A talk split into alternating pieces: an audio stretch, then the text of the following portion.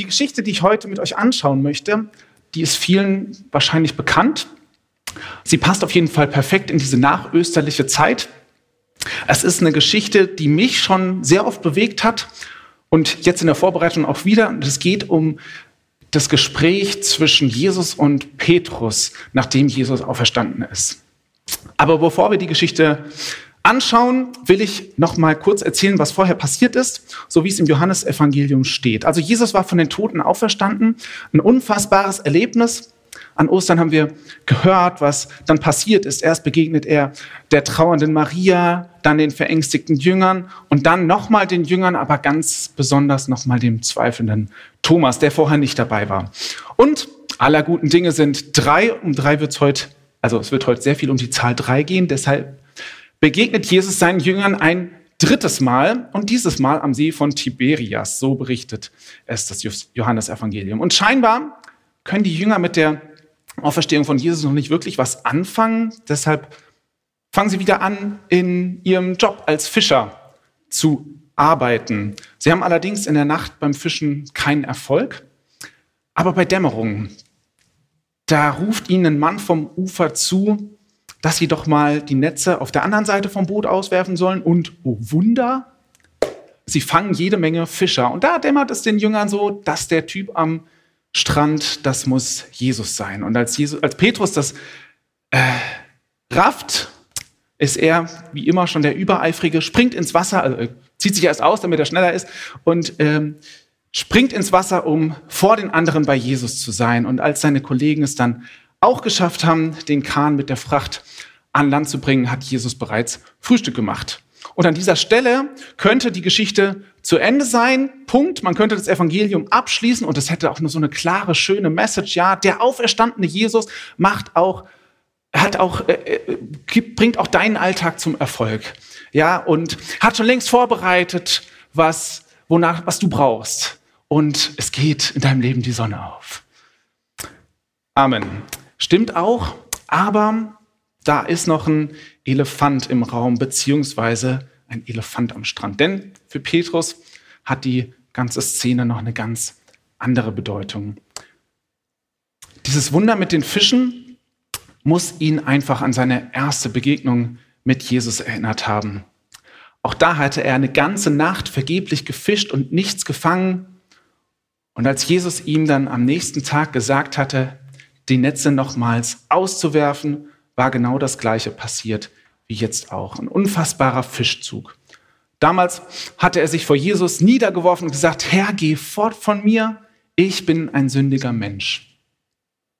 Und irgendwie hat sich das so durch die Beziehung von den beiden gezogen, so dass das immer so ein bisschen ungleich gewesen ist. Da war Jesus, der war gut, der war perfekt, der war ein Vorbild und er, Simon Petrus, war das alles nicht.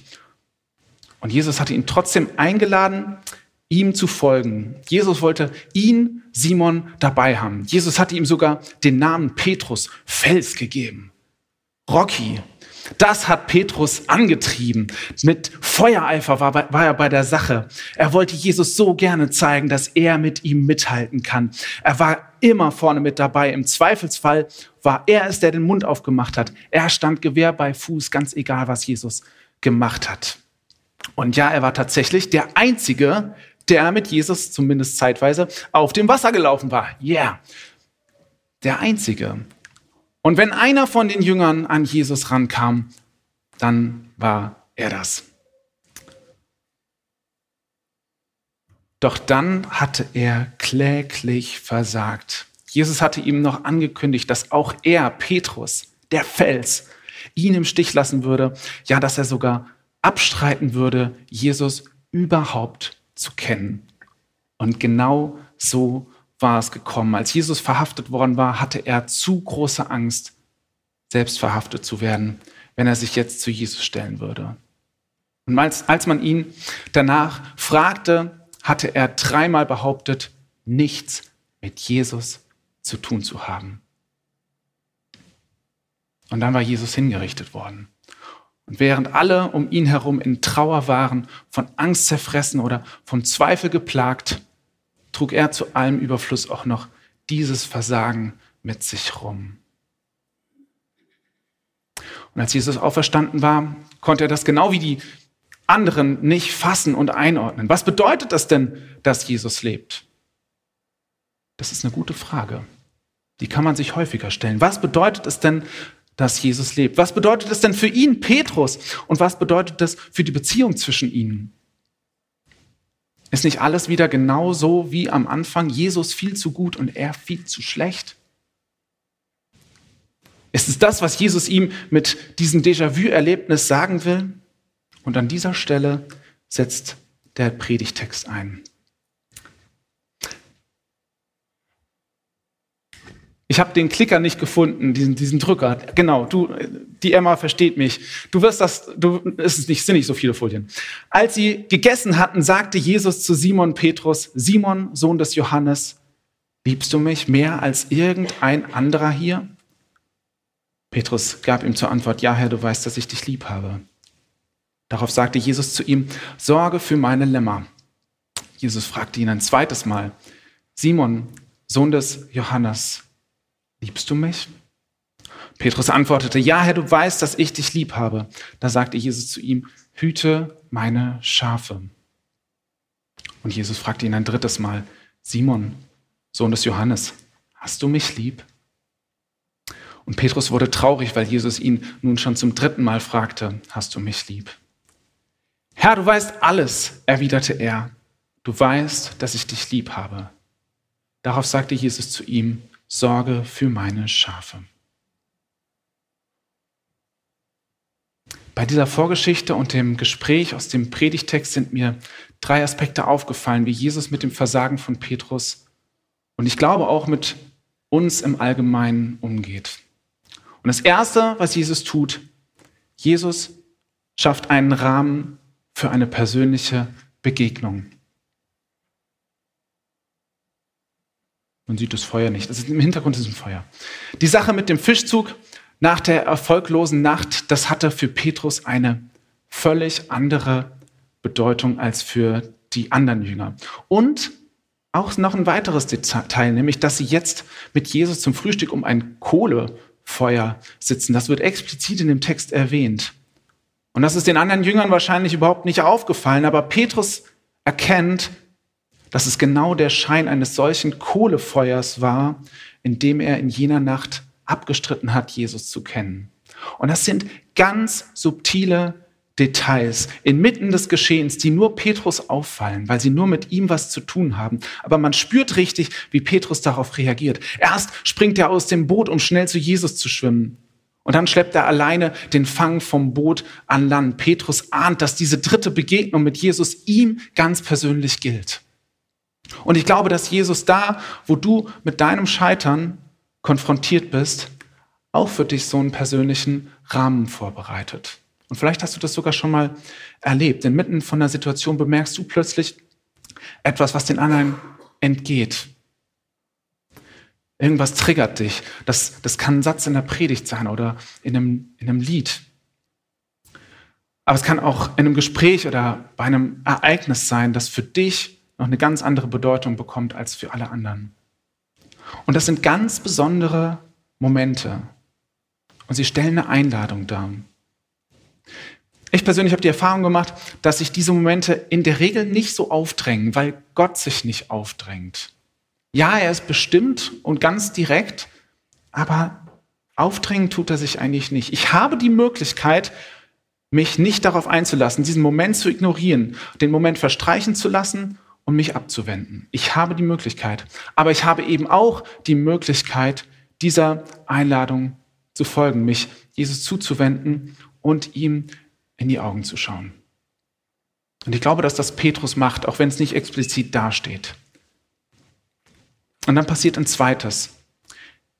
Jesus geht es nicht um sich, sondern um dich. Was hätte Jesus nicht alles sagen können, um jetzt das Gespräch zu eröffnen? Hätte auf die Tränendrüse drücken können. Er hätte richtig sauer werden können auf Petrus. Er hätte sowas Moderierendes sagen können, sowas wie Petrus, ich glaube, wir zwei müssen uns mal unterhalten. Ich wollte dir sagen, dass mich das ziemlich verletzt hat, dass du behauptet hast, mich nicht zu kennen. Und das noch in einer Situation, in der ich völlig alleine dastand. hätte auch anbieten können, du, ich würde das Geschehene gerne mal mit dir aufarbeiten, damit das nicht mehr so zwischen uns steht und wir wieder Vertrauen, äh, dass wir wieder, dass ich wieder Vertrauen zu dir aufbauen kann. Und das wäre vollkommen verständlich gewesen. Und ich finde es so spannend, was für eine Frage Jesus am Ende tatsächlich stellt, oder besser gesagt, welche drei Fragen. Er fängt nämlich nicht bei sich an, sondern er fragt, liebst du mich mehr, als die anderen das tun? Und ich bin mir ziemlich sicher, dass Jesus das nicht so fragt, weil er sich jetzt nicht mehr so sicher ist, wie Petrus denn überhaupt zu ihm steht oder so. Ich glaube, er fragt das, weil genau das die Frage ist, die Petrus eigentlich sich selbst stellt. Petrus wollte doch so ein guter Jünger sein. Ganz vorne mit dabei, ja, er wollte, dass Jesus und die anderen Jünger und auch alle sonst erkennen, dass keiner Jesus so liebt wie er. Aber woran soll er das jetzt noch festmachen? Er ist genauso weggelaufen wie die anderen Jünger. Deswegen gibt er als Antwort zwar ein Ja zurück, aber er schwächt es ab in der Formulierung. Er sagt nicht, ja, ich liebe dich mehr als alle anderen, sondern er sagt nur, ja, du weißt, dass ich dich lieb habe. Das ist auch ein ganz anderes Wort, was dort gebraucht wird. Jesus stellt die zweite Frage, das zweite Fragezeichen. Liebst du mich? Er lässt den Vergleichsgedanken mit den anderen Jüngern weg. Und Petrus möchte wenigstens auf diese Frage mit Ja antworten. Aber wie kann er das noch behaupten, nachdem er so vehement darauf bestanden hat, Jesus nicht mal zu kennen?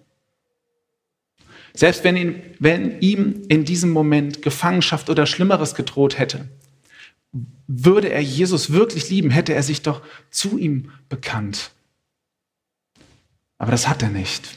Und deshalb ergänzt er wieder fast schon kleinlaut, du weißt, dass ich dich lieb habe. Und beim dritten Mal übernimmt Jesus die Formulierung von Petrus und fragt, okay, hast du mich lieb?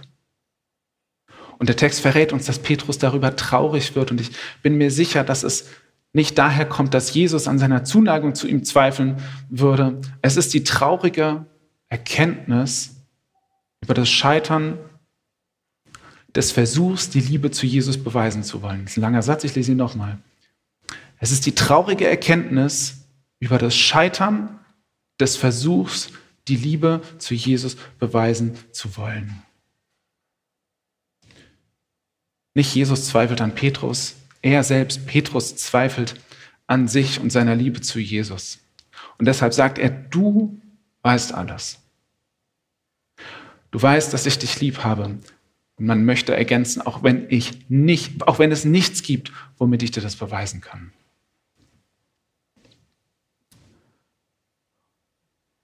Wenn Jesus das Wort an dich richtet, dann geht es ihm auch nicht um sich, es geht ihm nicht um seinen Schmerz, seine Enttäuschung über dich oder das, was du getan hast oder über das zerstörte Vertrauen. Vielleicht lautet die Frage, die Jesus dir stellt, anders, als sie bei Petrus gelautet hat. Vielleicht ist es auch gar keine Frage, sondern eine Aussage. Vielleicht geht es auch um ein ganz anderes Thema. Vielleicht geht es darum, was Gott in dir sieht, du aber nicht und was du abstreitest. Vielleicht geht es sogar um eine Enttäuschung gegenüber Gott, die du hast und gar nicht so sehr um die Enttäuschung, die Gott gegenüber dir vielleicht haben könnte. Oder vielleicht geht es um eine Aufgabe, die Gott dir zutraut, du dir aber nicht. Was es auch ist, ich kann mir vorstellen, dass er diese Punkte auch im Gespräch mit dir immer wieder wiederholen muss. Petrus hätte die Nuancen in der Fragestellung von Jesus auch überhören können und sich fragen, warum fragst du mich die ganze Zeit die gleiche Frage? Ich habe doch schon geantwortet. Aber die Worte von Jesus muss man erstmal verdauen. Und es dauert. Dass das so wie hier innerhalb eines einzigen kurzen Gesprächs vonstatten geht, ist meiner Meinung nach sogar eher die Ausnahme. Manchmal muss Gott, muss Jesus Dinge sehr häufig wiederholen, bis wir verstehen, was eigentlich sein Punkt ist. Das Dritte, was Jesus tut, Jesus vergibt nicht nur, er beauftragt. Dreimal richtet Jesus seine Frage an Petrus, dreimal antwortet Petrus und dreimal beauftragt Jesus Petrus, seine Schafe bzw. Lämmer zu weiden oder zu hüten. Erstmal ist es ja interessant, dass der Fischer jetzt zum Schäfer werden soll. Eigentlich hatte Jesus ihn ja zum Menschenfischer berufen. Aber jetzt, das war das Metier, in dem Petrus sowieso unterwegs war. Also das Fischen, damit kann er sich aus. Aber jetzt soll er sich um die Herde kümmern. Die Herde derer, die schon zu Jesus gehören. Man kann also sagen, das ist ein Auftrag an seiner Gemeinde. Jesus vertraut Petrus hier sein Herzensprojekt an. Das ist nicht irgendwie so, eine, so ein Nebenschauplatz, das ist sein Herzensprojekt. Das ist eine große Nummer. Petrus, der gerade erst unter Beweis gestellt hat, dass er unter Druck die Stellung nicht halten kann. Petrus, der, wenn es hart auf hart kommt, einknickt. Petrus, der Jesus nichts vorweisen kann, was ihn jetzt plötzlich doch für diese Aufgabe qualifizieren würde. Es bleibt eigentlich nur noch dabei, das Einzige, was Petrus zu dieser Aufgabe qualifiziert ist, dass Jesus sie ihm übertragen hat. Und das ist völlig irrational. Ich habe gedacht, das ist auch ein bisschen verantwortungslos. Ja, stell dir mal vor, der macht das wieder. Und ganze Gemeinde gegen die Wand gefahren, weil halt so ein Lauch da vorne war. Wir verstehen das ja.